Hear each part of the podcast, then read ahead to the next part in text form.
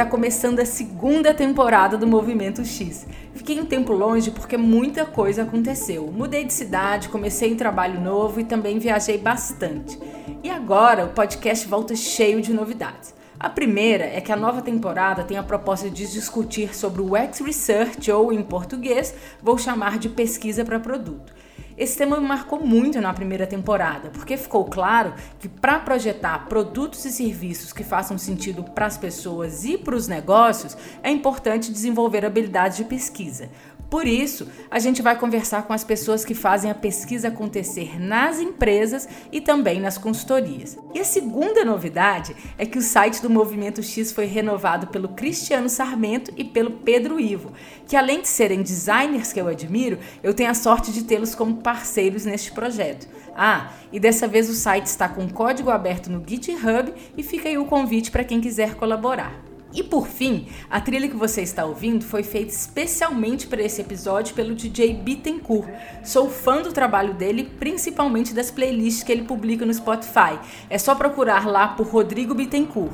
Agora, o link também vai estar no site. Bom, no episódio de hoje, a convidada é a Paola Sales, Head de User Studies no Descomplica. Eu conheci a Paola quando trabalhei para a Hilde e foi admiração à primeira vista, tanto pelo profissionalismo quanto pelo seu carisma. Então vamos lá, eu sou a Isabela de Fátima e essa é a segunda temporada do Movimento X.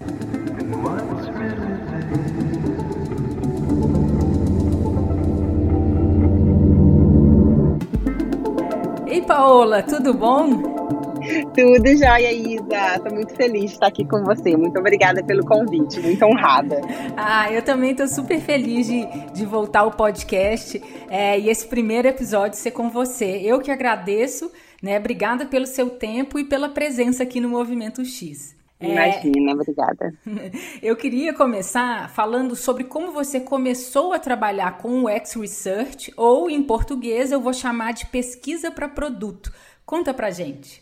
Bom, vamos lá. Eu acho que a, a minha vida toda foi meio que um. Eu fui meio puxada de coisas que me tocavam muito o meu coração, né? Eu acho que para eu contar um pouquinho é, de como eu fui parar dentro de pesquisa, né? Eu tenho que contar um, como é que eu sou jornalista, né? De formação, fiz jornalismo no, no interior de Minas, aí a, a mineirinha veio para o Rio de Janeiro em 2002 e aí, lá, lá em Minas ainda, né, eu comecei a trabalhar com, como jornalista e fui muito rapidamente para o meio online, né, como web writer e jornalismo online. E fui, sempre fui muito curiosa, né? Então, do jornalismo online, muito rapidamente eu pulei para arquitetura de formação, que eu queria entender como aquilo tudo estava sendo formado. E aí, da arquitetura de formação, eu pulei para usabilidade, porque eu falei, não, não eu não estou conseguindo é, me contentar em entender como as coisas estão organizadas, eu quero entender como é que as pessoas estão interagindo com isso, né? E aí a usabilidade, eu acho que para a maioria das pessoas acaba sendo a portinha de entrada para pesquisa, né? É, quando você procura sobre pesquisa ou conversa com pessoas que estão querendo entrar nessa, né, nessa área, a, o primeiro tipo de teste que normalmente as pessoas fazem são os, os, testes de usabilidade e comigo não foi diferente. Então, eu comecei a fazer pesquisas, é, testes de usabilidade e fiquei muito curiosa e querendo entender mais, querendo conhecer mais o que estava além, é, além do clique. Isso já fazendo uma, uma viagem ao tempo, né? Eu mudei para o Rio em 2002, isso já era mais ou menos em 2007 é, quando eu comecei a trabalhar, é, fazer alguns testes de usabilidade, e foi quando eu me mudei para a Itália. Quando eu fui para a Itália em 2007, foi por uma questão é, pessoal, é, uhum. e aí em 2008 eu comecei a trabalhar numa empresa é, lá na Itália que se, que se chama Experiência, que foi a minha grande escola. Eu falo isso sempre que estou dando algum curso, alguma palestra, eu sempre é, gosto muito de compartilhar isso, porque eu falo que a experiência não foi simplesmente uma escola de métodos para mim, né, em relação à pesquisa, mas em relação ao olhar, é, que é um pouco até mamilos, assim, polêmica, porque eu fico sempre tentando levantar muito é, essa bandeira de que não adianta você ter muitos métodos se você não consegue se conectar com a pessoa que está ali na sua frente, né? Que falo muito sobre empatia, eu acho isso uma, uma questão muito importante. Então, lá na experiência, eu tive a honra de participar de uma equipe mu muito multidisciplinar, né? Então, tinha é, designers, tinha psicólogos, tinha antropólogos, é, todo mundo junto construindo é, produtos digitais que iam além da tela. Então foi muito legal isso, porque a gente teve a oportunidade de eu tive a oportunidade de, de participar e de aprender muito em projetos é, que, que eram de carros, é, de aplicativos quando os celulares ainda estavam começando. Tipo, eu lembro de um projeto que a gente fez que era sobre um telefone novo que a que uma, uma marca lá queria lançar Uhum. É, e que era, tipo, muita cópia do iPhone, tipo, muito carrado do iPhone, e que era muito difícil. Pra você ter uma ideia, era engraçado porque nós, da equipe de pesquisa, us, estávamos usando o telefone, né? Então tinha uma equipe é, na Itália e uma equipe em Londres, e chegou um momento que a gente precisava ligar um para o outro e as pessoas não atendiam, porque as pessoas não conseguiam entender como é que atendia no telefone.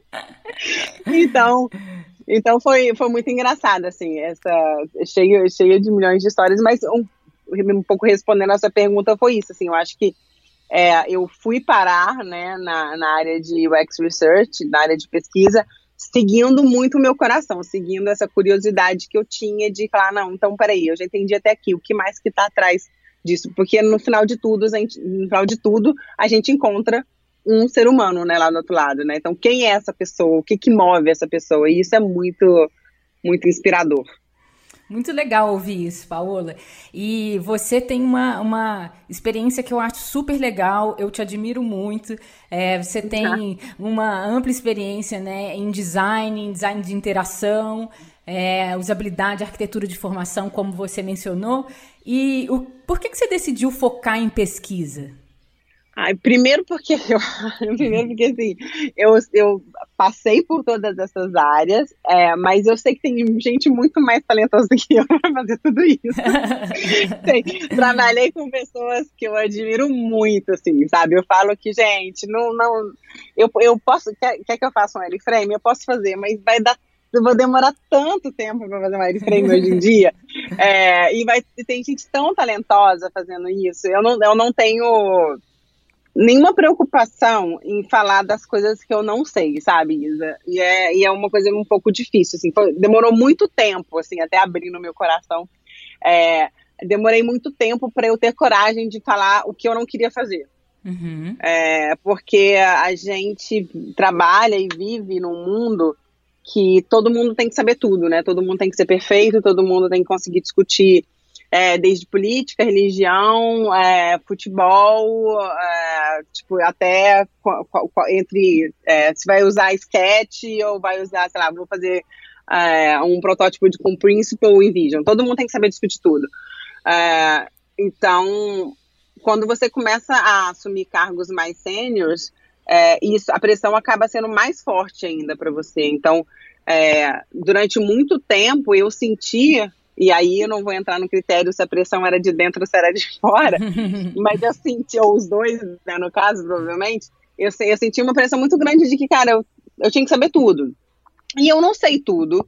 É, e saber o que eu não queria fazer foi muito libertador. E, e esse momento é, de liberdade para mim aconteceu com, com, o fechamento da Hilde, né, no final do ano passado. Uhum. Quando, quando, quando houve o fechamento da Hilde, na Hilde eu tinha, acabava tendo vários chapéus diferentes, né, apesar do meu cargo oficial era, eu era UX Lead lá, mas eu acabava é, puxando muito esse chapéu de pesquisa também, porque é uma coisa que sempre foi muito importante para mim.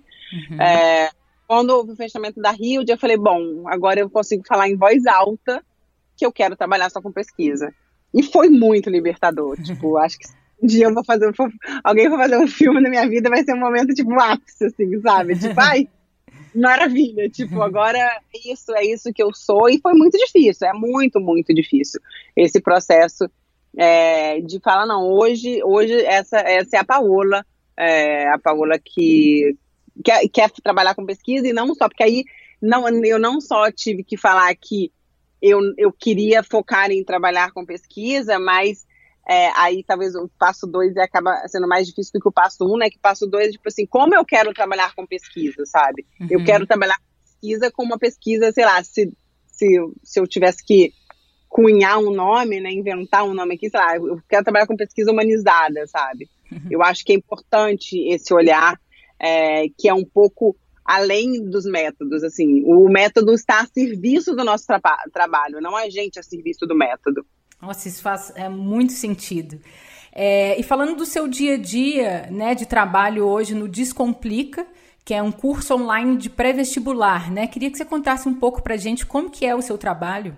Então, o Descomplica, eu tô aqui no Descomplica desde fevereiro, né? É, o Descomplica hoje ele é uma plataforma de educação online, não é só para vestibular. É, nasceu como, como pré-vestibular, o foco ainda é muito Enem, mas hoje, e até por isso foi nasceu a necessidade né, de, de criar, dessa criação dessa vertical de user studies aqui dentro.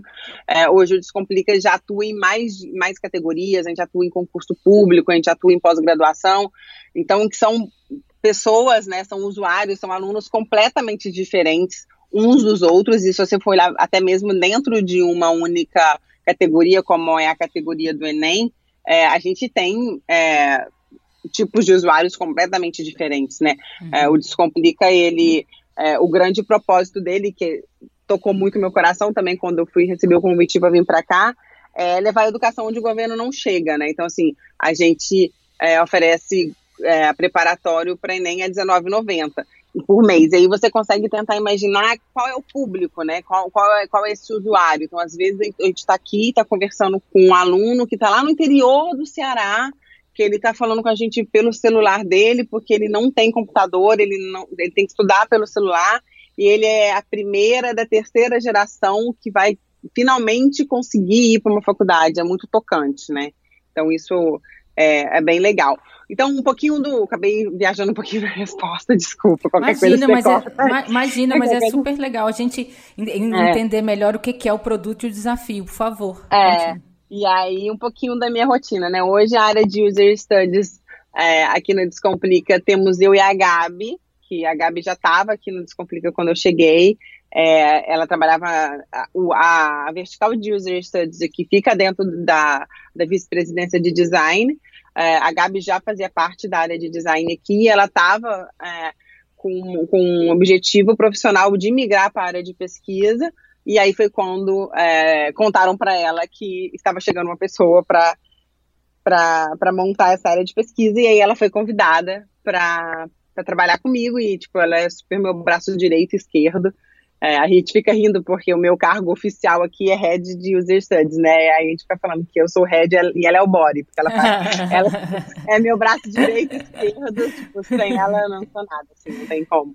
Então, assim, qual, qual que é o nosso trabalho, assim? É, a gente está em processo de construção dessa área, né, chamada User Studies, uhum. porque quando eu cheguei aqui, é, algumas coisas que, que eu encontrei, né, que foram bem importantes. A primeira é que, pelo fato de é, primariamente, né, o grande foco do Descomplica ser Enem, né, e ser com jovens, né, dentro do mercado de Enem, a maioria são jovens, é, muito conectados, muito em redes sociais, e o Descomplica tem uma característica muito de ser muito próximo, muito irreverente, muito, é, muito moderno. Então, assim, você conversa com os professores, e os professores tipo, conversam com os alunos no, no Instagram é, pessoal deles, assim.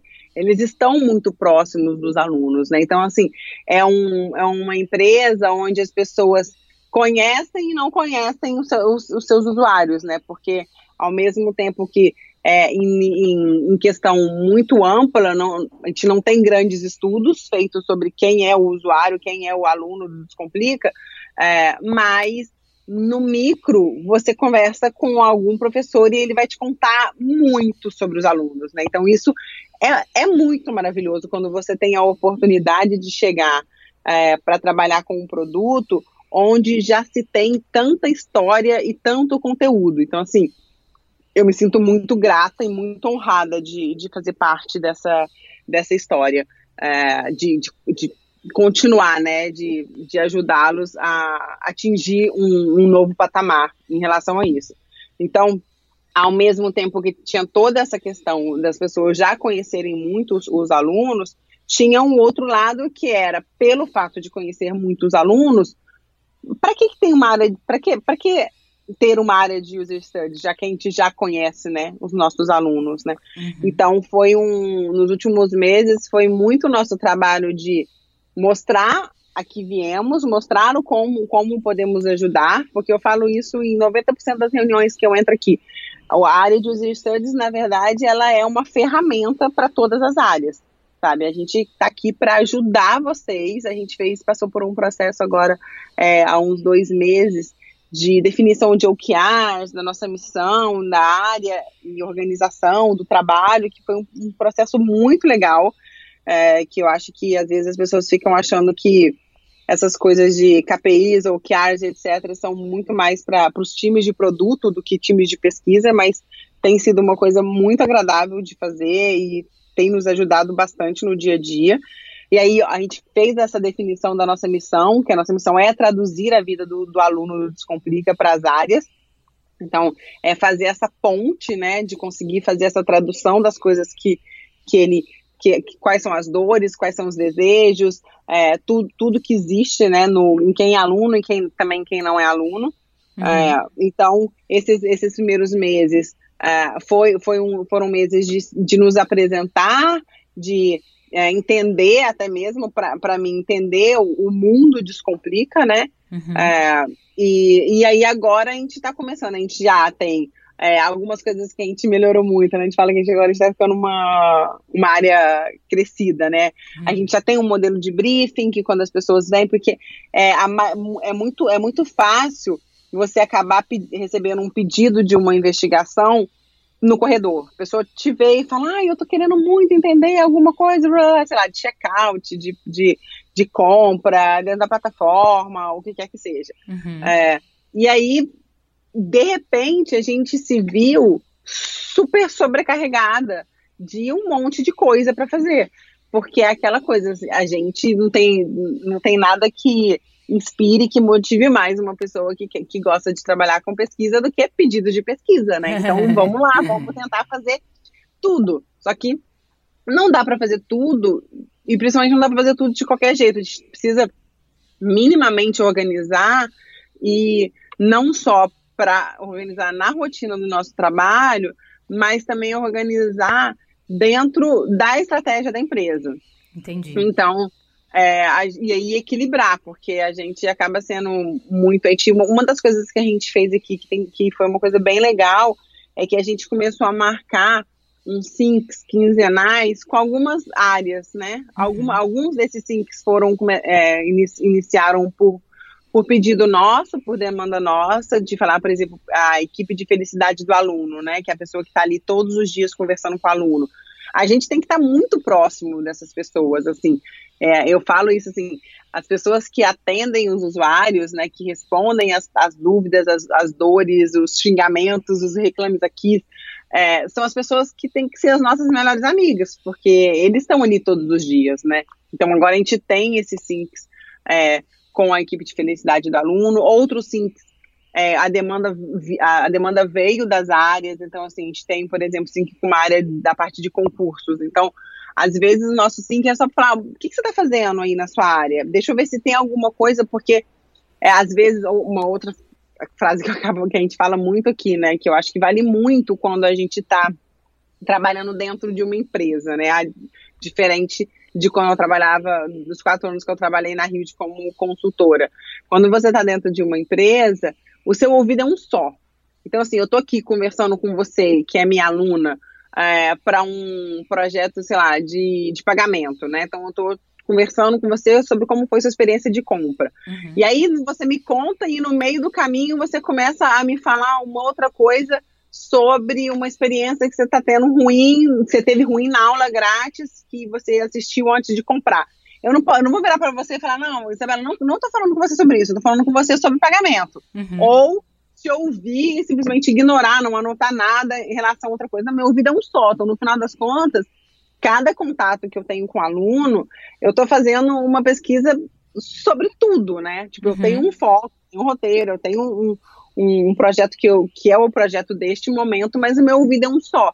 E, e, e a, a, partir do momento que o meu ouvido é um só, é, isso potencializa muito mais o, o, nosso trabalho como user studies, porque às vezes a gente começa a ouvir algumas coisas, depois a gente volta para alguma área e fala, olha, tenho ouvido muito isso, vamos ver, vamos tentar investigar para ver se isso é um caso isolado, ou é alguma coisa um pouco mais detalhada que a gente precisa investigar.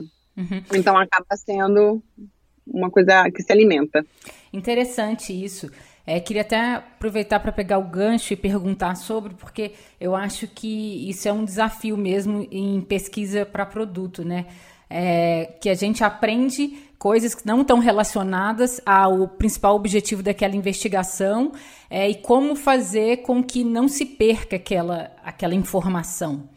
Vocês usam algum, algum tipo de ferramenta, algum alguma, um método, alguma técnica para ir compilando esses aprendizados e fazer com que, que isso entre, é, seja priorizado para uma outra investigação ou que isso gere melhorias no backlog? Então, aí, o que, que a gente tem feito aqui? Por enquanto, está tudo muito manual a gente, para cada pesquisa né, que a gente roda, a gente tem o nosso maravilhoso Excel, né, com uhum. todas as, com todos os finds organizados por, por temas e etc. E a gente está em processo de construção é, de um site interno, é, onde todos os principais finds vão, vão estar disponíveis para que as áreas é, consultem é, e usem sem, sem que precisem vir nos pedir, porque muitas vezes as pessoas chegam para a gente e falam assim: ah, você tem alguma coisa sobre, sei lá, quais são as, as 10, 10 maiores dificuldades que, que os usuários têm na plataforma? É, hoje eu tenho isso, mas eu tenho manual, então eu tenho que ir lá pegar e etc. Então, a ideia é que a gente automatize isso para que toda a empresa possa vir a usar esse, esse nosso esse nosso sitezinho, né?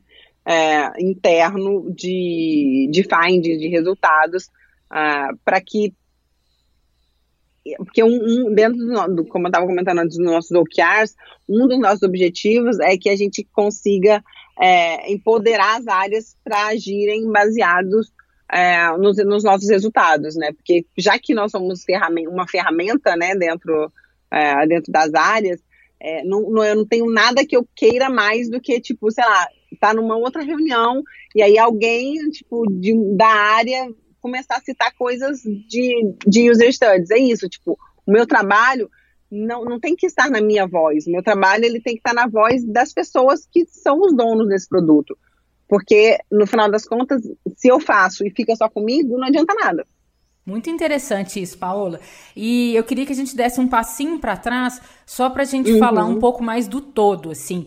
Queria que a gente falasse sobre que tipos de atividades vocês fazem para conhecer as pessoas que usam o produto, para entender as dores, as necessidades.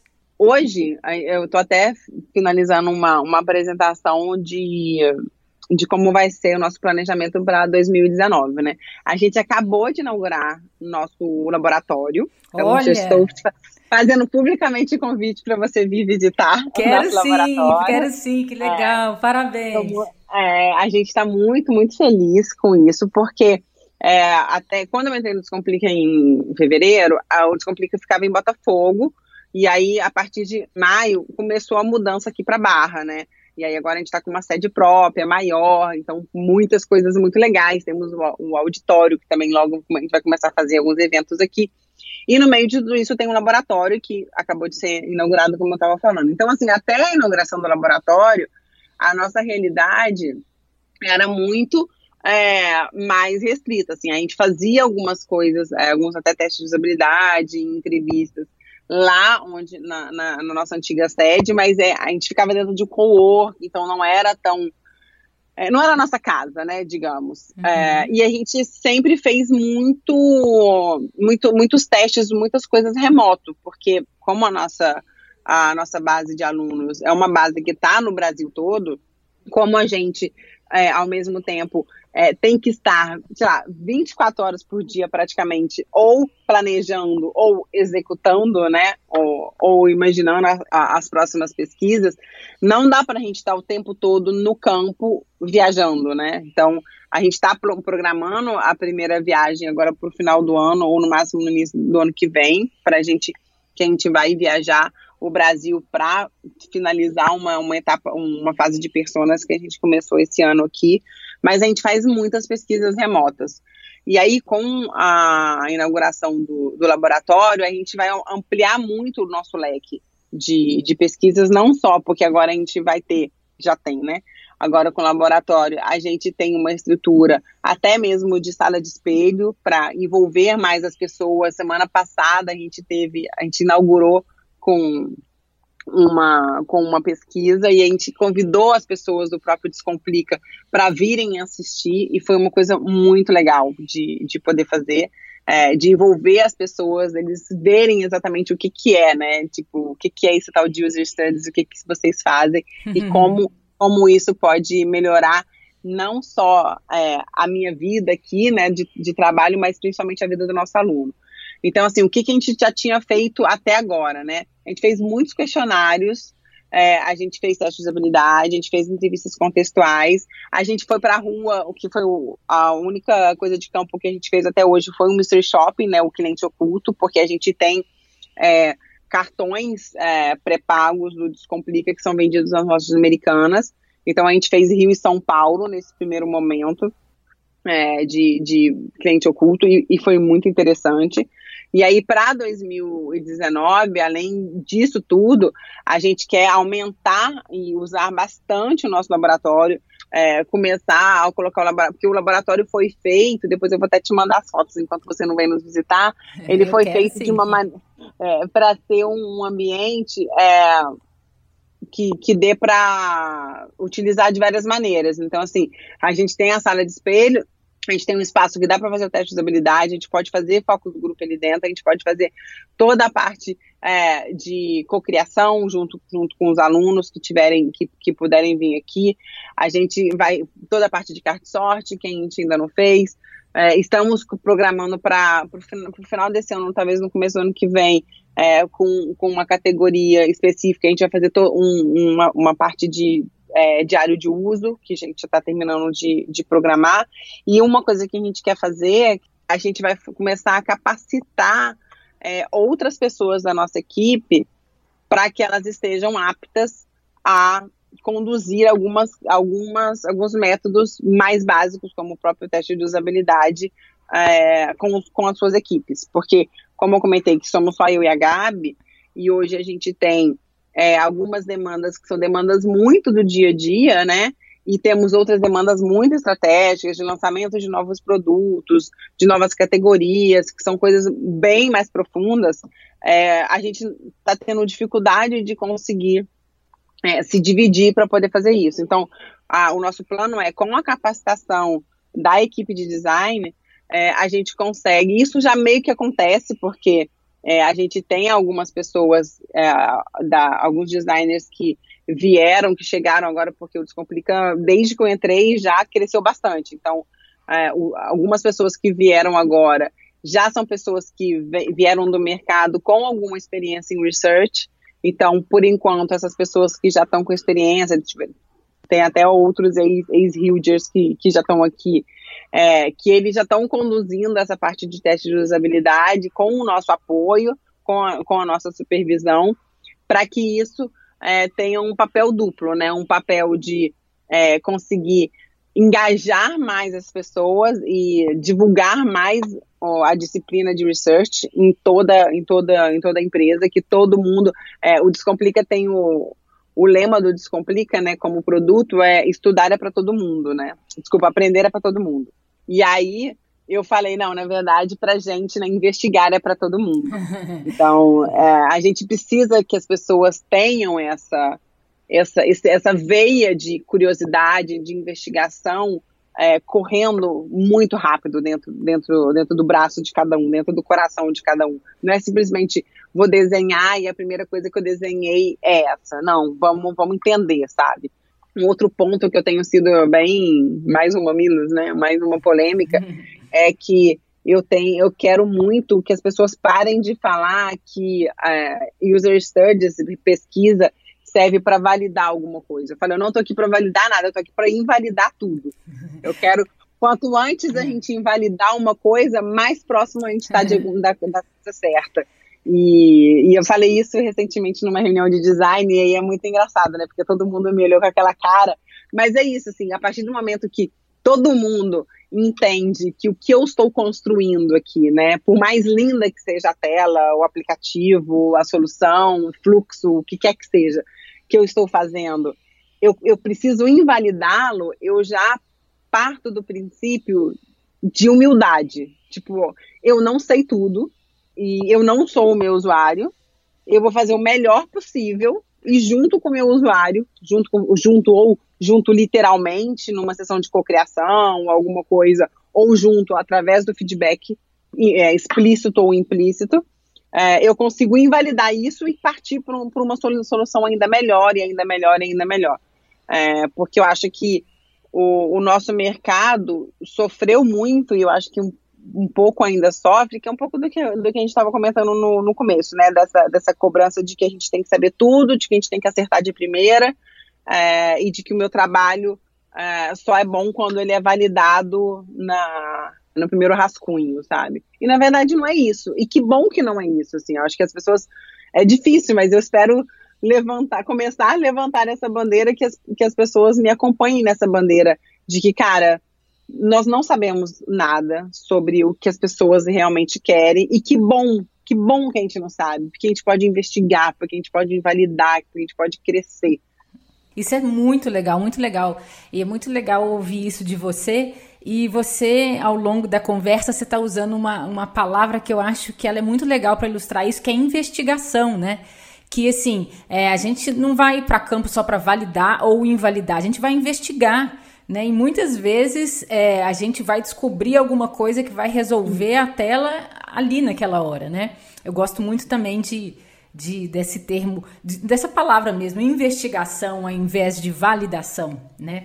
Sim. E eu quero pegar o gancho de um, de um ponto que você tocou que eu acho que, que é bem interessante da gente conversar, e saber sua opinião, que é qual que você acha que é o papel de um ex-research full-time, né? Ou seja, alguém trabalhando 100% do tempo em pesquisa, num time em que outros profissionais também fazem pesquisa, como por exemplo, designers de interação. Bom, eu acho que esse, esse UX Research em tempo integral, é, eu acho que ele tem alguma, ele poderia ter algumas funções, assim, uma delas eu acho que é meio que unir tudo que está todo mundo fazendo, para não correr o risco de termos duas equipes tentando investigar a mesma coisa, sabe? Uhum. Que, que, que por si só nem, nem seriam problemas, desde que isso tenha sido uma decisão. Beleza, então é, esse, esse, esse ponto que é um ponto muito delicado, então vamos nos dividir e vamos os dois investigarmos. Eu acho que isso é uma coisa interessante.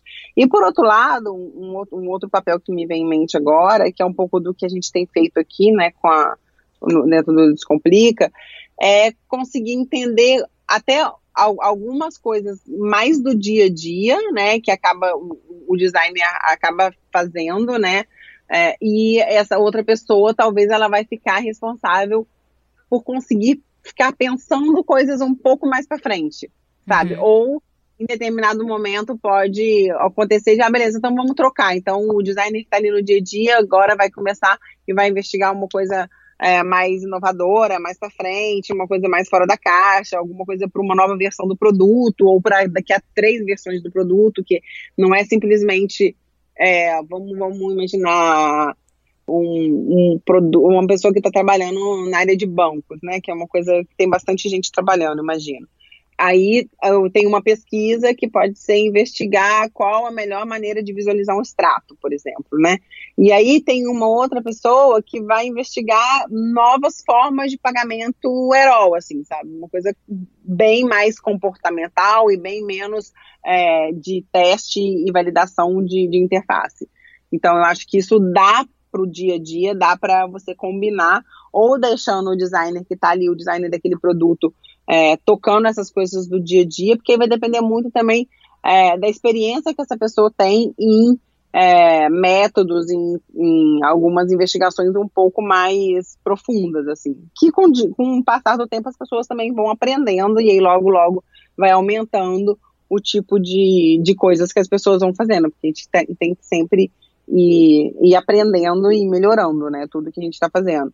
Então, uma das coisas que a gente quer fazer aqui no Descomplica, é a partir dessa capacitação dos designers, é que a gente quer ter, e eu espero que em breve, antes do final do ano, a gente já tenha isso rodando, um dia da semana aqui, que vai ser o dia da semana que é o dia de teste, assim, a gente vai ter, a gente vai ter aluno aqui, e as equipes, né, com todo o amor do mundo, vão ter que se virar e ter alguma coisa para eles testarem, porque os alunos vão estar aqui.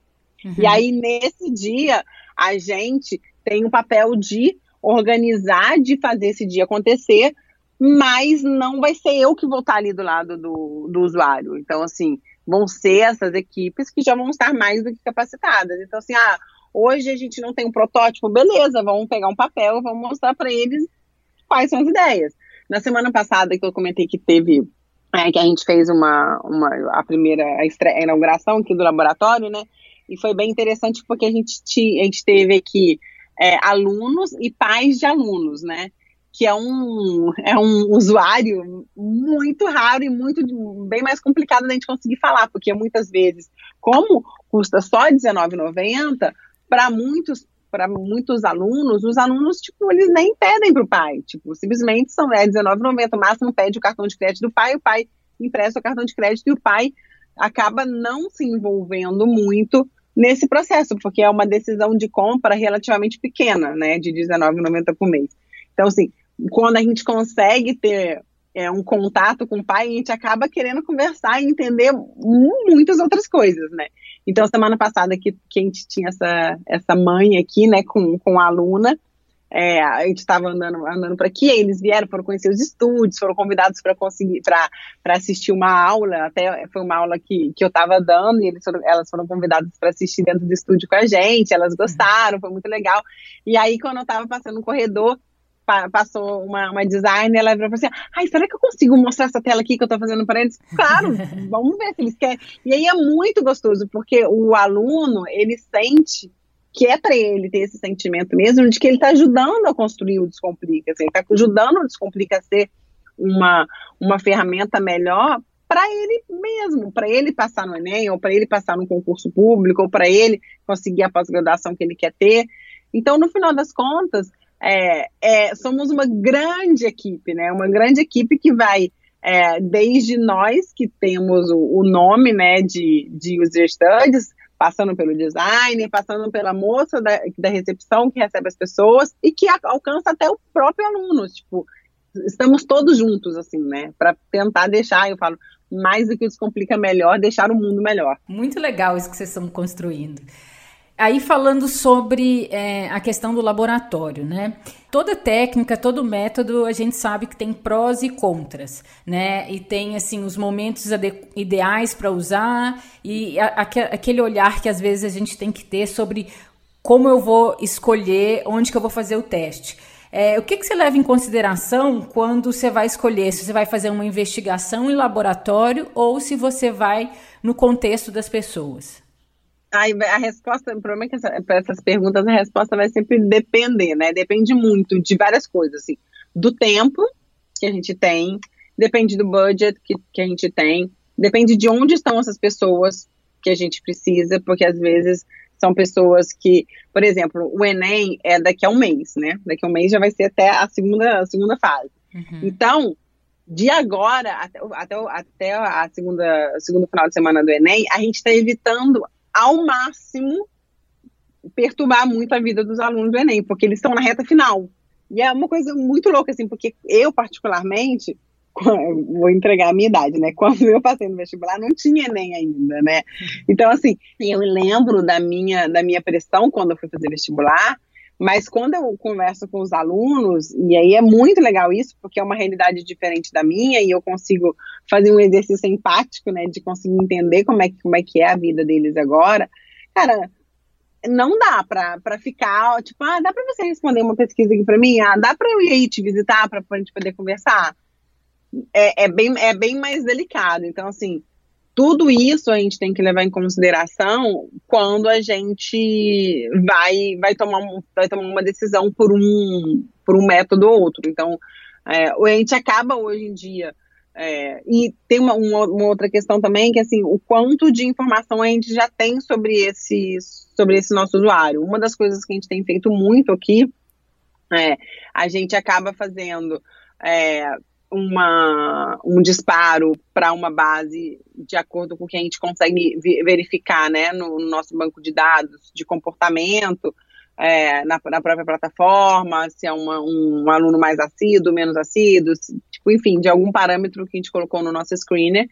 E aí a gente dispara para essas pessoas, é, sei lá, um formulário com algumas perguntas um pouco mais detalhadas, e aí a partir desse questionário a gente volta para poder recrutar, que é sempre a pedra no sapato de todo mundo que trabalha com pesquisa, né? Que é o recrutamento. É verdade. Então vocês fazem interno, né? É, desenha a amostra, a, encontra os usuários de acordo com a, com a amostra na plataforma e faz o convite.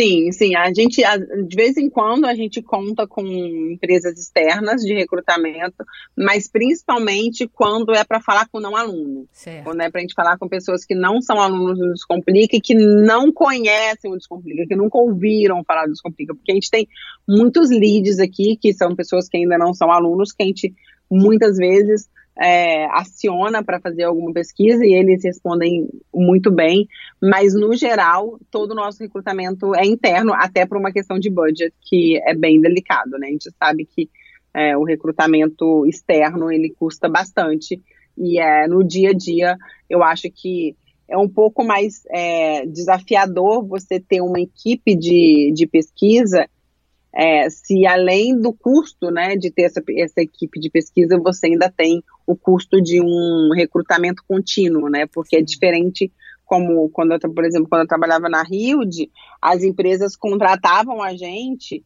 para um projeto em específico, né? Então, para esse projeto em específico, a empresa pagava o recrutamento Uh, e aí era isso, e aí pagava todo o projeto com a Rio, etc, etc. E aí depois de não sei lá quanto tempo a gente ia voltar e ia fazer uma nova rodada de investigação. Aqui não descomplica não, aqui a gente quer, como eu estava comentando com você, todos os dias, é, ou pelo menos todas as semanas, terem, ter, termos alunos aqui. Então, o que, o que, que a gente tem buscado muito, assim, né? Soluções para automatizar isso, para deixar mais fácil, não só para a gente, mas também para o aluno que a gente está convidando. E foi muito engraçado, porque, como a gente estava comentando antes, dessa, desse movimento que está acontecendo no Rio, e aproveito para convidar todas as pessoas para se juntarem a nós, né? É, esse movimento de unir as pessoas que trabalham com pesquisa. Tem o um grupo é, no LinkedIn é, de research que foi criado pelas meninas da, da B2W e elas também criaram um meetup é, que acontece aproximadamente de dois em dois meses. E aí a gente teve o último meetup, acho que foi semana passada, semana retrasada, e que foi muito maravilhoso com esse sentimento que eu tinha comentado com você de que só muda o endereço. Então, assim, a gente falando das dificuldades, e é, e é muito gostoso, assim, eu fiquei muito, muito feliz, e a gente também tem um, um grupo no WhatsApp, é, e eu fico muito feliz de ver que nesse grupo é, não, não só no grupo do WhatsApp, mas entre essas pessoas, no Meetup, etc., a gente se permite falar que não sabe. Isso é, isso é, isso muito, é muito legal, isso é muito libertador, né? É, é, é, libertador e é fortalecedor, porque Sim. a gente fica numa ideia de que assim, ah, não, mas nossa, é, pesquisa de usabilidade existe há não sei quanto tempo, não sei o que lá, pesquisa etnográfica, eu não posso falar que eu não sei fazer alguma coisa direito não só pode, como deve, sabe? Porque isso, quando você fala que não sabe alguma coisa, outra pessoa tem coragem também e fala assim, eu também não sei, ou eu também tenho essa mesma dificuldade. E aí, no, no último meetup, a gente falou muito sobre isso, sobre a dificuldade de recrutamento, sobre a dificuldade de você conseguir é, organizar as pessoas, de dificuldade de você, como é que você faz um teste remoto, sabe? E foi muito engraçado, porque a gente hoje aqui, a gente já passou pelo lookback, a gente já passou por usar o Skype, a gente já passou por usar um monte de coisa. Hoje aqui no Descomplica a gente usa o Zoom como ferramenta. E aí eu ficava assim, caraca, mas eu uso o Zoom, não tô usando o Lookback. Aí a gente chegou lá no Meetup, um monte de gente também, não, a galera tá, não, tô fazendo pelo Hangout ou pelo Skype, aí eu uso o QuickTime para poder gravar, mas aí o peso do vídeo do QuickTime é uma coisa gigantesca, então por enquanto a gente tá ficando mesmo com o Zoom, e aí é muito legal, assim, a gente consegue perceber que que aquele, aquela, aquela sua limitação do seu trabalho, né, que você, você encarava como uma limitação é, e que ficava até meio envergonhada de às vezes você ter que fazer um, um, teste remoto gravando pelo Skype, porque você não tem um Morai da vida, porque você não tem um, um trabalho numa empresa que tem mais recurso, porque no final das contas, Isa, você sabe disso tanto quanto eu, é, a maioria das pessoas que espero que estejam nos ouvindo e que, que estão trabalhando com pesquisa, elas não trabalham em uma empresa multimilionária com um budget gigantesco, sabe? É gente que faz igual a gente, então a gente tem que dar um jeito de fazer da melhor maneira possível. Então, quando a gente tem coragem de levantar a mão e falar, olha, eu não sei como fazer um teste remoto porque eu não tenho ferramenta boa. E aí a pessoa fala, não, mas eu faço com Skype. O outro fala, não, eu faço. Nossa, então dá para fazer desse jeito? Dá para fazer desse jeito. Então, quem, quem tá fazendo? Quais são as dificuldades que estão tendo? Como é que a gente pode fazer é. melhor? Não, isso é, isso é lindo eu estava falando, eu ia citar, é, eu comecei falando sobre o que a gente tem, tem feito agora para poder ajudar esse momento, de, esse momento de recrutamento, e uma das coisas que a gente fez a gente é, tá usando, eu, se eu não me engano, se chama Simplibook, Simplibook, enfim, depois eu posso até te passar o nome, que é tipo um Calendly, que eu já conhecia como Calendly, que é uma ferramenta que eu te mando um link, eu falo, Isa, olha aqui, ó, essa é minha agenda, seleciona aí o horário que você quer vir falar comigo. E aí esse é o link, você entra no link e marca. Alguma coisa de uma maneira muito simplista isso. E aí a gente começou a fazer isso. Tem Olha. três semanas. Uhum. Gente, isso diminuiu o nosso trabalho de uma maneira absurda, porque assim, nossa equipe somos nós duas. E uhum. na maioria dessas coisas acaba, tipo, a Gabi, super Mulher Maravilha, tocando, e aí ela tinha que pegar a base de pessoas, mandar um e-mail, perguntar para as pessoas se elas topavam falar com a gente, se elas topassem, ela entrava em contato para ver qual é o melhor horário, qual é o melhor dia, passava algumas opções, a pessoa respondia as opções que tinha, e não sei o que lá, não sei o que lá, e depois a pessoa não aparecia, não cancelava, e é. aí o nosso, o nossa, nossa organização que a gente tinha deixado dois dias para poder fazer essa investigação, a gente acaba ficando a semana toda, porque entre recrutar, confirmar, cancelar, aí a pessoa não aparece, começa tudo de novo, demora séculos. Sim. Nessa última que a gente fez, e hoje, neste momento, antes de entrar aqui para falar com você, eu estava conferindo com ela que amanhã a gente tem mais uma rodada de uma, de uma, de uma, outra, de uma outra área que a gente está usando essa mesma ferramenta, a gente manda e a pessoa simplesmente vai lá e vê, ah, beleza, esse, esse horário aqui eu posso, eu vou pessoalmente para quem está no Rio, é, ou eu vou participar remoto para quem está fora, é, e aí, se a pessoa, por acaso, ela não possa ir, é, ela tem é menos constrangedor para ela, ela não precisar entrar em contato com uma pessoa para poder desmarcar. Então é ela verdade. recebe um e-mail e fala: se você não puder mais, clica aqui e desmarca ou remarca.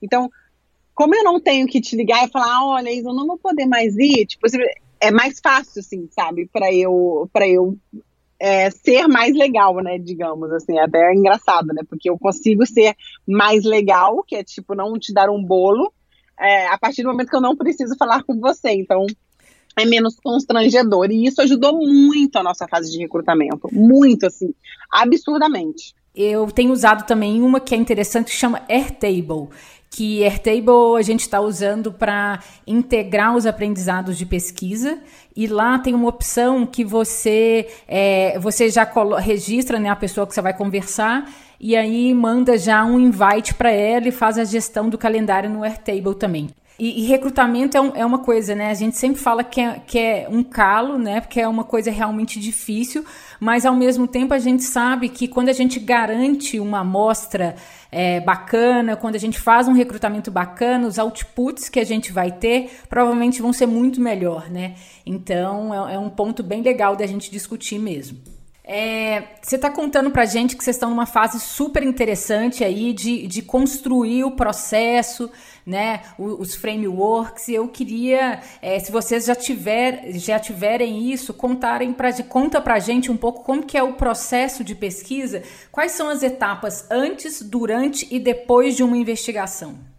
Uhum. Ah, é legal a sua pergunta, porque foi super em sintonia, porque ontem à noite eu estava terminando de escrever, tô até com o meu keynote aberto aqui, é. É, sobre o nosso processo, porque como comentei com você que a gente ia fazer essas capacitações né, internas, uma das primeiras coisas que a gente vai apresentar é esse, é esse processo, né? Então, assim, o que, que é, o que, que eu até anotei aqui, né? Como é que funciona a, a investigação dentro de user studies, né?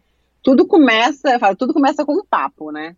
O papo pode ser um papo que vai estar tá, as pessoas ou a gente identificou alguma questão que a gente quer, quer investigar, e aí a gente conversa com as áreas que, que estão relacionadas para poder compartilhar esse nosso feeling, ou pode ser o contrário, pode ser a área é, que vem procurando a gente. Então, quando a área vem nos procurar, muitas, muitas das vezes a pessoa me manda um Slack falando, ah, eu queria combinar com você para a gente conversar, blá, blá, blá.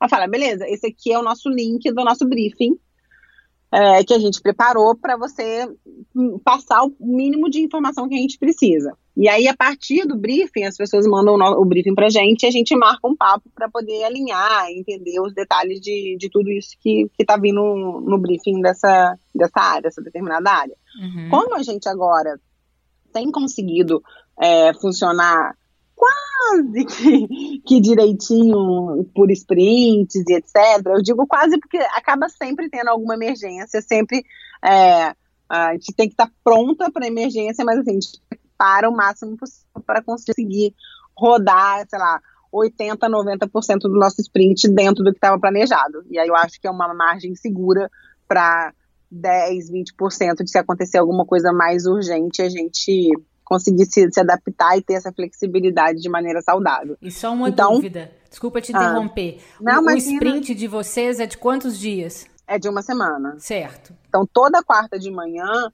a gente tem no, o nosso weekly, né, do, dos OKRs, onde a gente dá uma olhada no que tem de planejamento para a próxima semana, né, e prepara, planeja, faz esse planejamento do sprint, dá uma olhada como foi a semana passada, é, se teve algum pendimento, se teve alguma coisa, e já sair dali preparado. Então, assim, muitas vezes o que que acontece? Eu recebo é, um, o briefing num dia X da semana, e aí assim que eu recebo, tanto eu quanto como a Gabi, a gente recebe esse e-mail do briefing, a gente dá uma olhada para ver se tem alguma coisa muito urgente, porque se na verdade, na verdade, quando é uma coisa mega, mega urgente, nem vem o briefing.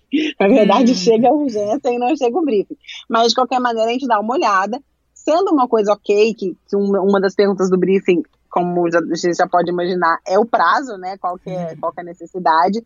Quando a gente consegue é, perceber que é uma coisa que está é, dentro do planejamento, e é muito gostoso olhar para trás e ver nesses últimos meses o quão, o quão mais maduro estão sendo, o quão mais, o quão mais maduros estão sendo esses briefings que a gente tem recebido, que, que a gente tem conseguido puxar essa importância de um planejamento mais a médio e longo prazo. Então, isso é muito reconfortante para a gente e também para as áreas que fazem os pedidos.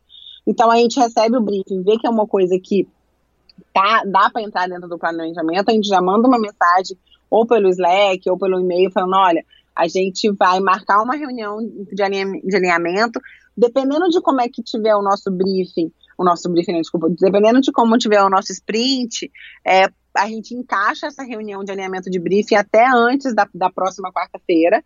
Se, se a gente já estiver muito próximo da quarta-feira, acaba sendo para o próximo sprint.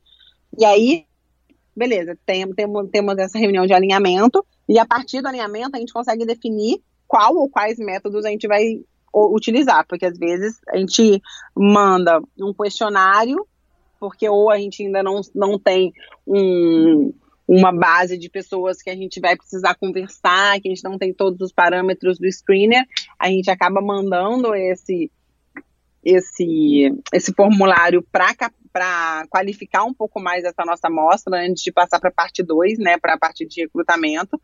E, e aí a gente começa a partir daí, né? Quando a partir do momento que a gente decidiu é, qual que é o método que a gente vai que a gente vai ser, que a gente vai usar a partir de agora, é, a gente começa, fa faz o screener, né, que é esse documento que vai nos ajudar a entender quantas pessoas e quais pessoas, né, que vão, que a gente vai recrutar. No screener a gente leva em consideração esses parâmetros que são mais importantes, que vão variar muito de pesquisa para pesquisa, porque é, ao mesmo tempo que tem alguns parâmetros que são parâmetros meio que universais dentro do Descomplica, eu vou falar com aluno, com ex-aluno, com lead, é, não aluno, enfim, ou com qualquer pessoa, é, qual é a categoria, né, que eu, tô, que eu tô falando, ou pode ser de qualquer categoria, porque tem algumas coisas que são muito específicas, mas tem outras coisas que, que são é, a, a, você pode entrevistar pessoas de toda. É até melhor você entrevistar pessoas das, das diferentes categorias para você ter essa, essa visualização de todo mundo, né? Uhum. É, e aí a gente passa, é, aí tem, tem conseguimos montar o nosso plano de pesquisa, nosso, nosso planejamento, a gente passa para a parte do recrutamento. Então, assim, o que, que a gente tem de recrutamento, que um pouco a gente já falou, né? A gente tem as bases dos alunos, a gente também tem, que a gente também usa, não citei, duas fontes de base para recrutar, que uma é, são as pessoas que respondem os nossos NPS.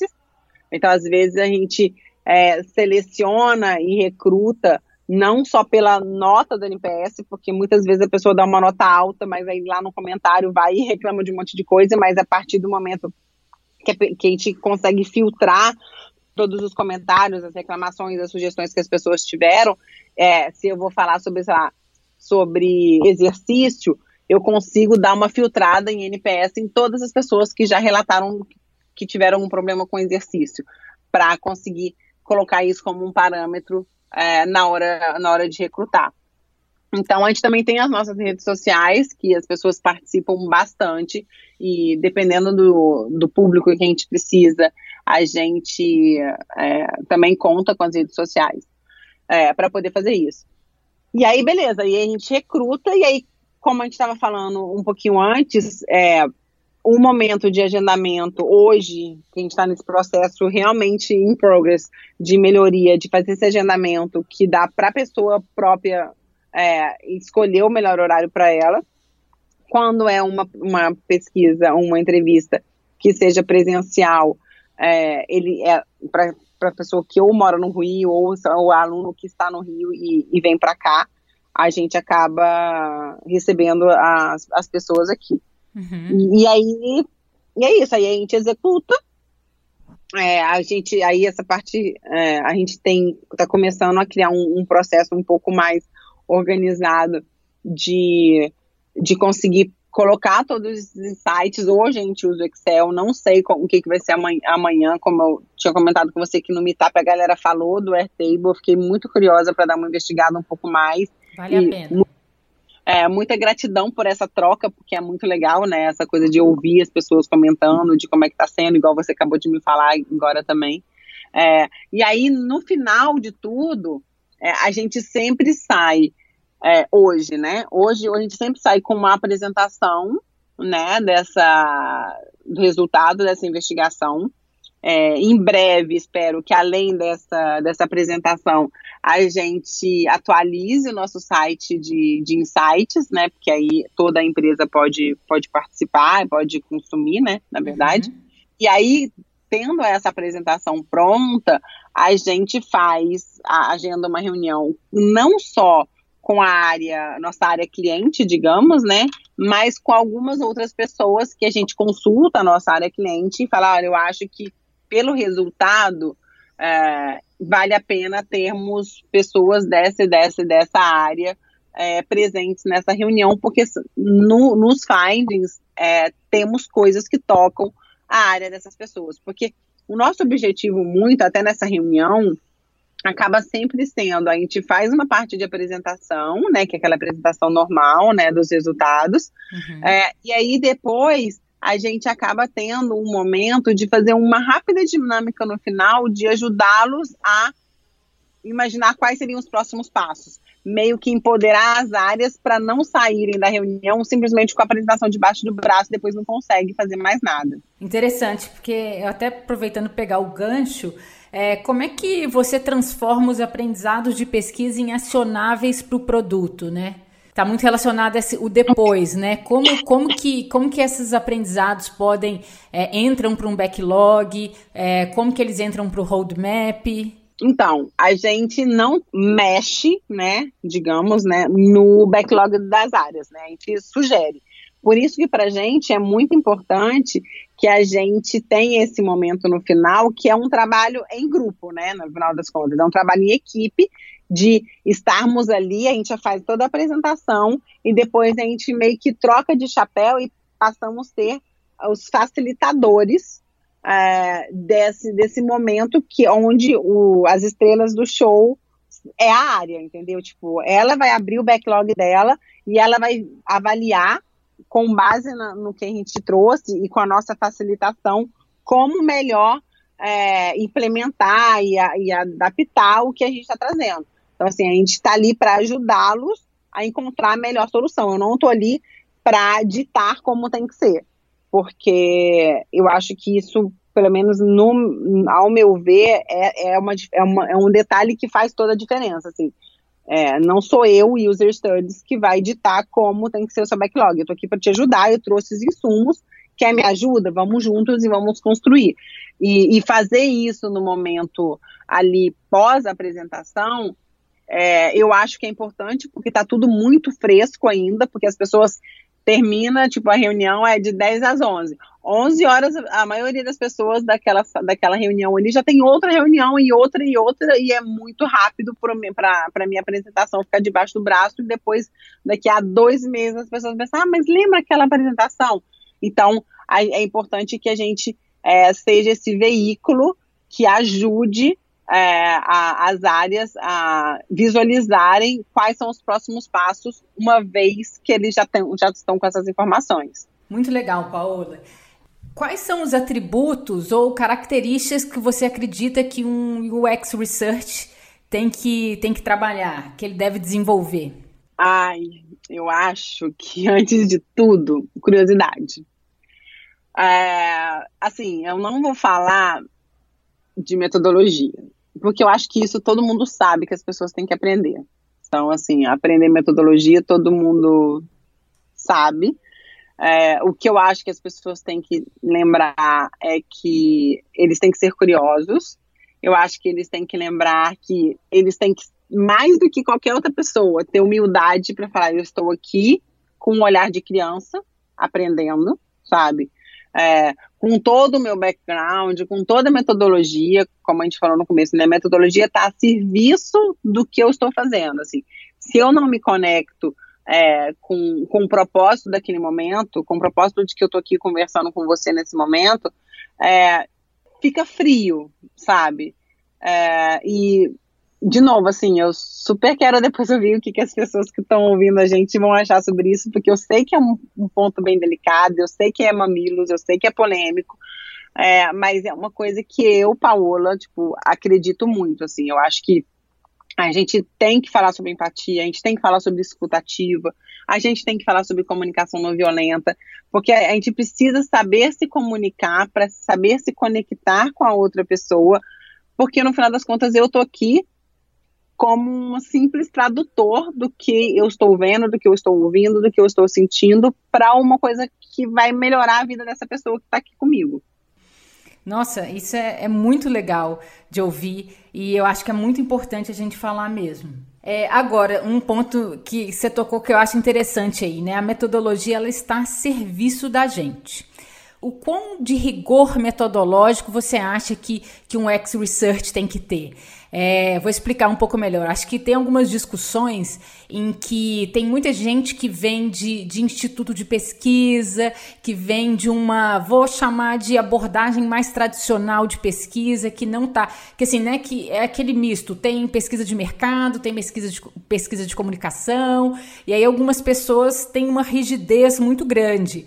O quanto que você acha que a gente deve ter uma rigidez e que tipo de rigidez num mindset de, de projetar para produto? É, é, é, isso, tipo, de todos os meus, os meus mamilos aqui, eu acho que esse é a maior das polêmicas, né? Porque, é, e aí a gente, é muito fácil a gente entrar toda até na questão de é, quantitativo, qualitativo, se eu falo com cinco pessoas realmente é o suficiente ou não é o suficiente. Eu acho que é, a gente tem a, o rigor metodológico como um guia para a gente seguir. Assim, eu falo isso muito nos meus cursos, assim, é, a gente tem que lembrar de que a gente cria um ambiente muito familiar, muito amigável para o usuário na hora que a gente está fazendo uma investigação, a gente fala com empatia, a gente tem escutativa, mas não é uma conversa de bar. Eu sempre, essa é, eu estou até visualizando aqui o slide que eu normalmente uso, assim, porque é, é, muito fácil, é muito tênue essa, essa linha entre, ah, beleza, eu tenho que fazer uma coisa muito amigável para pessoa, para o meu usuário. E ah, não, beleza, esqueci tudo, joguei roteiro em fora, joguei tudo fora. Eu estou simplesmente batendo um papo aqui, principalmente quando é um assunto que, que, eu, que, eu, que eu curto, assim, sabe? Eu lembro uma vez na, na Rio, a gente estava fazendo um projeto de esporte e eu nem estava nesse projeto. Eu fiquei, tipo, o pessoal me chamou para, tipo, ajudá-los, tipo, como uma consultoria interna. É, e os meninos, assim, no, coloquei eles para fazer um, um, um, piloto. Em dois minutos eu falei, gente, peraí, cadê? Eu tô perdida do que, que vocês estão falando. Cadê o é. projeto aqui? Porque é muito fácil de, de repente, a coisa simplesmente desanda é, para um lado que, que você esquece o que, que você está fazendo ali. Então, eu acho que ter essa, essa, esse guia de, e, e, a, e essa linha que é tênue é, é, é o segredo que eu, que eu sugeriria para as pessoas. Bacana. Bom, e tem uma última pergunta, já que eu já tomei uma hora do seu tempo, ou um pouquinho mais de uma hora, que é o que, que você recomenda é, para as pessoas que querem aprender, começar a fazer pesquisa ou até mesmo aprofundar né, sobre pesquisa? O que, que você sugere? Pode ser livro, filme, palestra, podcast? Ah, eu vou falar do podcast O Movimento X, óbvio. muito obrigada. Eu que, é, não, eu acho que você levanta uma bandeira que é muito importante. É, então, eu acho que isso é muito legal. Eu acho que as pessoas têm que ser muito curiosas de participar é, de eventos, corram atrás, tem muita coisa acontecendo, é, de muitas coisas legais. Aqui no Rio tem um meetup de, de pesquisa, eu sei que em São Paulo tem vários, tem vários produtos da Arenas que o Horácio, que é um super amigo, faz, ele sempre acaba trazendo alguma coisa de research no meio. É, tem esse link, depois eu vou passar o link do nosso grupo do no LinkedIn, que tem sempre coisas muito interessantes para fazer. Então, assim, esses seriam os primeiras, as primeiras dicas que eu daria para quem está tá começando. Legal. Algum livro, algum que te marcou, alguma coisa que você viu de legal nos últimos tempos? Hum, deixa eu pensar, algum livro. Tirando os super tradicionais de sempre, Acho que eu vou te mandar depois, posso? Pode, com certeza pode. Tá. Eu lembro, tá. Na, na, sua mesa tinha alguns, né? User Interviews, que é do Steve Portugal. É, é, ai, verdade, cara, é, é o que eu mais amo. O Portugal é maravilhoso, assim, sabe? Eu acho que é porque, na verdade, eu penso muito nesses livros de sempre, tipo User, é, user Interviews do, do Portugal, tem o do Cooper, que fala um pouquinho do, de personas também. O que eu ia, já que eu comecei cheio das polêmicas e dos mamilos, eu vou uhum. continuar e vou falar para as pessoas lerem o livro de comunicação não violenta do Marshall, que é um livro maravilhoso, que eu acho que tem tudo a ver, assim. Tem tudo a ver e não tem a ver, né? Então, assim, não é um livro de pesquisa, mas é um livro de comunicação. Estou super então, curiosa. Acho que eu vou você, eu vou fazer essa polêmica de incentivar as pessoas a lerem sobre comunicação não violenta. Depois me contem o que vocês acharam. Tá bacana, eu já adorei. Eu vou te falar que, coincidentemente, é, era, foi a sugestão que a Amazon me deu ontem. Olha que maravilha! É, tava procurando algumas coisas não diretamente relacionadas a pesquisas e foi essa sugestão. Agora, com a sua, o seu endosso, então, vai ser ele meu próximo. É, ele é maravilhoso. Paola, foi lindo voltar com o podcast te ouvindo. É, muito obrigada por compartilhar tanta experiência legal com a gente, por inspirar a fazer é, coisas legais. Muito obrigada pelo seu tempo e por fazer parte do Movimento X. Ai, obrigada, Isa. Eu tô sem palavras, assim, para agradecer você pelo convite. É, agradecer a todo mundo que ouviu até aqui. Espero que vocês tenham gostado. Agradeço de verdade. Por favor, me mandem feedbacks, que eu quero muito aprender. Eu tô aqui para aprender com todo mundo. É, agradeço muito a oportunidade de contar um pouquinho de mim, do que eu sou, do que eu não sou. É, e, e contem comigo, de verdade. Estamos aqui para nos ajudarmos sempre. Então, Gratidão. Ótimo, muito obrigada, Paola.